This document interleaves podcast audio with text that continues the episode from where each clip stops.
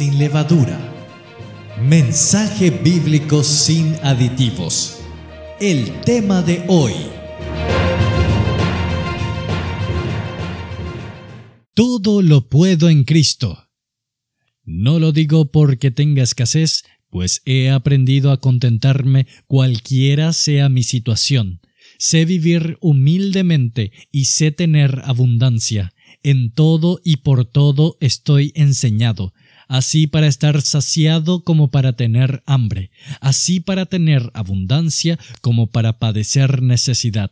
Todo lo puedo en Cristo que me fortalece. Filipenses 4, 11 al 13. Una persona evidencia madurez en su fe cuando su deleite y satisfacción de vida está en Jesucristo. Su deleite está en hacer la voluntad de Dios, y aunque las circunstancias que te rodean puedan ser adversas, puedes decir con todo me gozaré en el Dios de mi salvación. Habacuc 3:18. ¿Cuál es el resultado de vivir una vida en total dependencia de Dios? En primer lugar, tendré contentamiento cualquiera sea mi situación. Versículo 11. Pablo aprendió a estar satisfecho cualquiera fuese su situación. La enseñanza en el versículo 11 no es el de vivir resignados o sin deseos de superarse, sino vivir sin estar esclavizados a lo material con el fin de poder ser felices. Es vivir una vida cuyo deleite está en Dios, reconociendo que Él es la única fuente de felicidad verdadera. Hay personas que si no tienen suficiente dinero en el bolsillo no son felices, o si no tienen lo último en tecnología se sienten como miserables. No podemos permitir que la vanidad de este mundo nos desenfoque de lo eterno. Hay que tener contentamiento en toda situación. Pablo no habla en lo económico solamente, sino en diversas áreas de nuestra vida. Ciertamente llegarán tormentas a nuestras vidas, situaciones que ocurren que no están en nuestro control e intentarán quitarnos la paz y el gozo. Pero en medio de esas circunstancias aprenderás a estar contento, pues el gozo y la fortaleza provienen de Dios. En segundo lugar, seré buen mayordomo de los bienes que me permita Dios disfrutar. Versículo 12. Hay que aprender a vivir en humildad y hay que aprender a vivir cuando haya riquezas. Hay quienes no saben vivir cuando tienen dinero. Santiago nos dice en Santiago 4.3 Pedís y no recibís porque pedís mal, para gastar en vuestros deleites.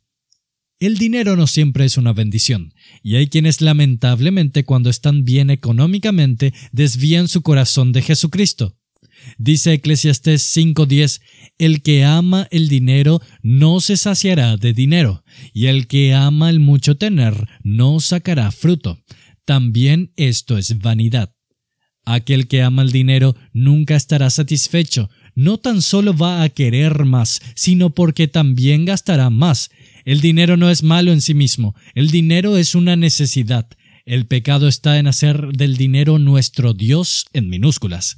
Dice Eclesiastés 5:11, Cuando aumentan los bienes, también aumentan los que los consumen. ¿Qué bien pues tendrá su dueño sino verlos con sus ojos?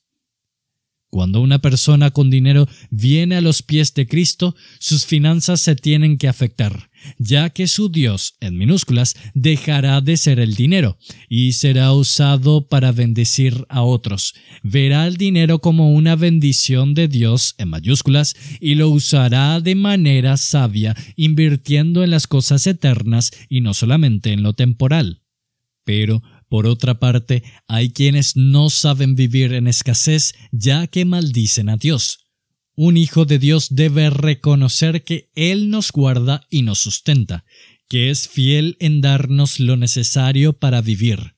Muchas veces el descontento viene cuando permitimos que el afán por tener más de lo que necesitamos se apodere de nosotros. Dice Proverbios 38, Vanidad y palabra mentirosa aparta de mí. No me des pobreza ni riquezas, manténme del pan necesario, no sea que me sacie y te niegue, y diga, ¿quién es Jehová?